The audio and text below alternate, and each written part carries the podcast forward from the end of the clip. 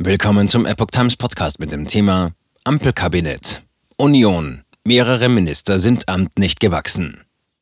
Ein Artikel von Epoch Times vom 13. April 2022. Nach dem Rücktritt von Familienministerin Anne Spiegel sind aus Sicht der Union auch andere Regierungsmitglieder mit ihrer Aufgabe überfordert.